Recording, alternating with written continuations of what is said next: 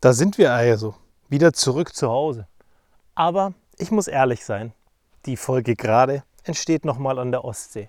Ich war mit meiner Folge für Montag gerade fertig und ich muss auch zugeben, ich habe sie diesmal vorproduziert, weil wir Montagmorgen in der Früh zurückfahren wollen. Und ich möchte einmal nicht diesen Stress haben, dass pünktlich eure Folge da ist und ich am Ende dann irgendwie zwischendrin zwischen dem Packen, Kinder verstauen und sonstigen Sachen noch eine Podcast-Folge abliefern muss.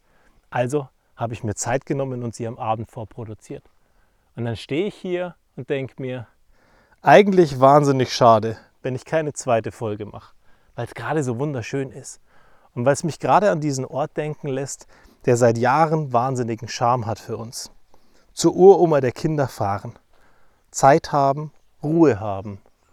Und jetzt waren wir am Ende hier von Mittwoch in der Früh bis Montagmorgen. Und am Ende reichen diese paar Tage, um wahnsinnig runterzukommen, um abzuschalten und um einfach mal weniger zu tun, um ein paar Sachen zu Hause zu lassen und ein paar Sachen bewusst nicht zu machen.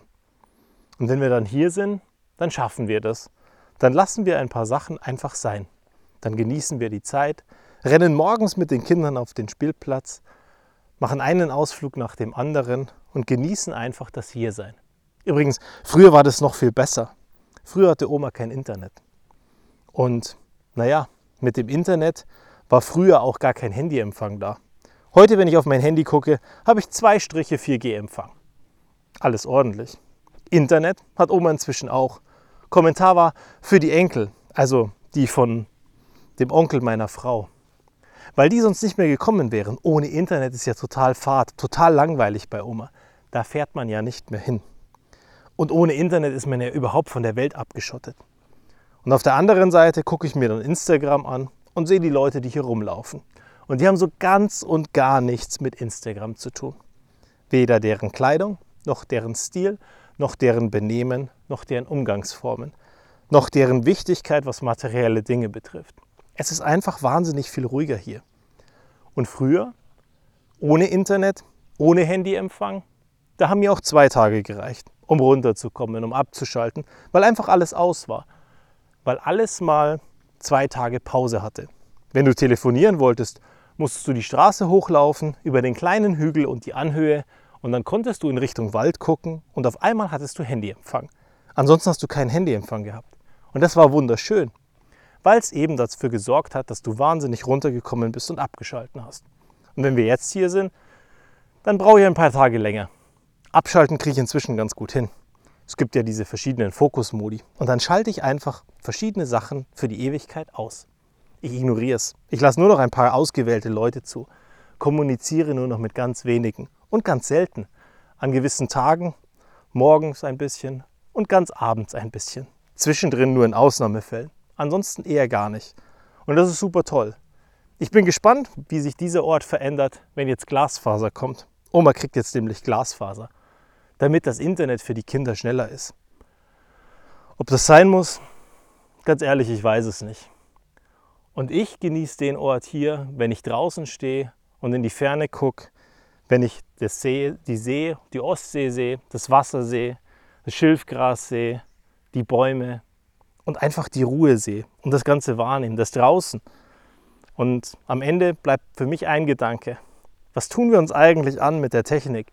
Jeden Tag, Immer ist unser Smartphone dabei. Wir haben es immer in der Hosentasche. Wir legen es auf den Tisch, wenn wir irgendwo zum Essen gehen, damit es eben nicht in der Hosentasche stört. Auf jeden Fall ist es immer da und es ist unser Allzeitbegleiter und wir sind immer an.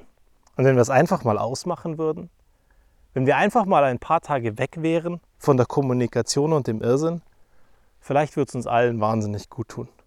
Vielleicht würde uns das Wetteifern und das Hinterherlaufen und das Großartigsein und sich darstellen am Ende wahnsinnig gut tun, wenn es nicht mehr da wäre.